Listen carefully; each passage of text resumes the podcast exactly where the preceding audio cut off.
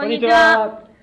アフリカ研究会 FM。この時間は、サリアと高橋がお送りしおます送。りします。えー BGM はガンジャマンのファーストラブとサウティークルーのヌメパタヤスでお送りします。はい。前回のトピックはアフリカのファッションについてでしたが、今回は音楽かけるフェアトレード in アフリカというトピックでお送りします。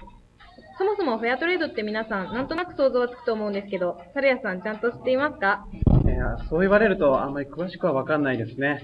はい。フェアトレードっていうのは、途上国の生産者から先進国の消費者が適正な価格で商品を購入することで、生産者が適正な収入を得るというものです。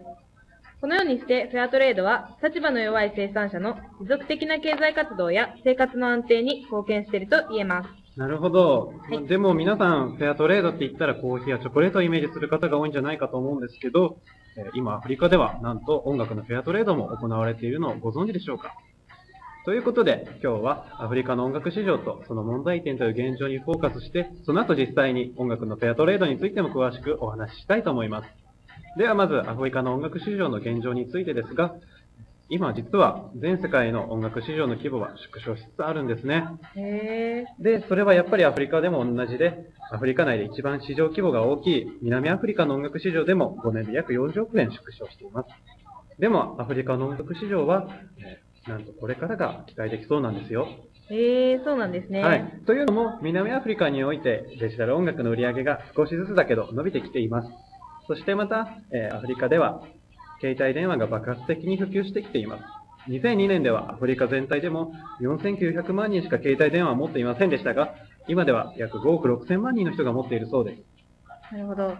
有線だとネットをつなぐのもめんどくさいですし、コストもかかりますもんね。はい、そうなんですよ。はいさらに GSMA という世界の携帯電話の統計を取っている機関によると、2015年にはアフリカ全体で携帯の普及率が85%になると予測されています。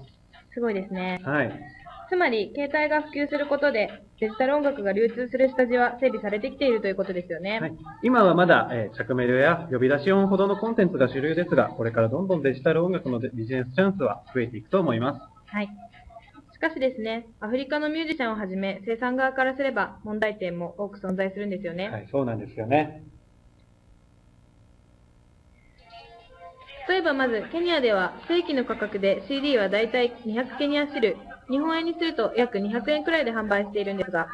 なんと海賊版がその4分の1の価格である約50円ほどで販売されているんだそうです。おー、海賊版すごいですね。はい。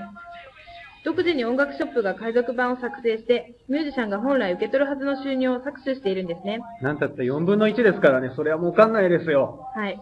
なので生活ができるくらいの収入を CD の売り上げから稼げるのは本当にごく一部のミュージシャンしかいないんです。さらに多くのミュージシャンたちはお金のために先に著作権をレーベルに売る契約をして生計を立てていたりもします。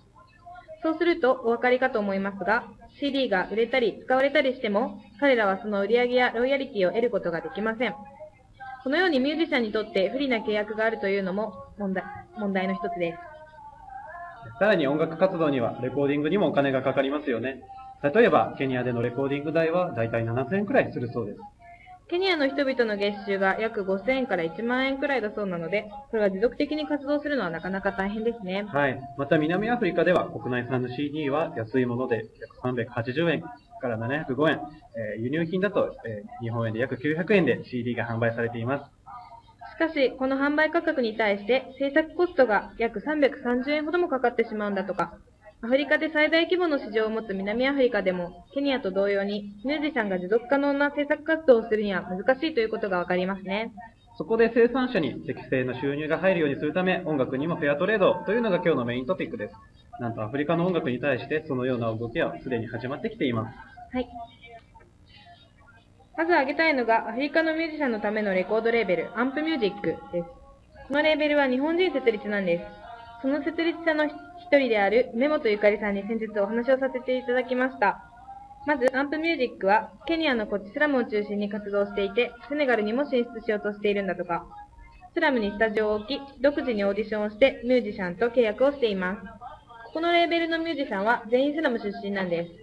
実はこの BGM もアンプミュージックに所属するミュージシャンの曲なんです。そして皆さんご存知の iTunes や Amazon、欧米で今普及し始めている Spotify という音楽の定額サービスなど、世界に400も存在する音楽配信サイトを通してミュージシャンたちの曲を販売しています。週刊業者を介さないことによってミュージシャンたちの収入を最大限にしています。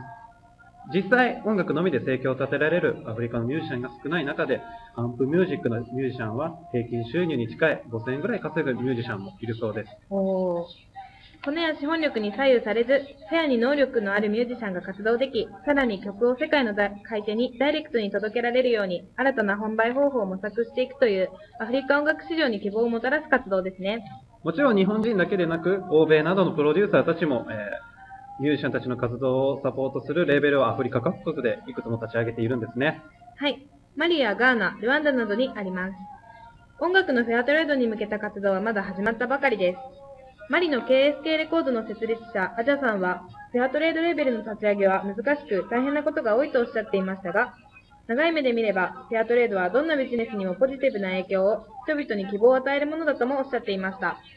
アフリカでの音楽のフェアトレードは、立場の弱いミュージシャンが自分たちの音楽から適正な収入を得ることができ、音楽活動を継続できるように貢献するコンセプトです。これによってアフリカ音楽産業の発展につながるのではないかと私たちは思います。皆さんぜひアフリカのフェアトレード音楽もネットで購入できるので、機会があれば聴いてみてください。次回はアフリカのオーガニックコスメについてお送りします。そろそろお時間のようです。えここまでは DJ サリア高橋がお送りしました。See you next time!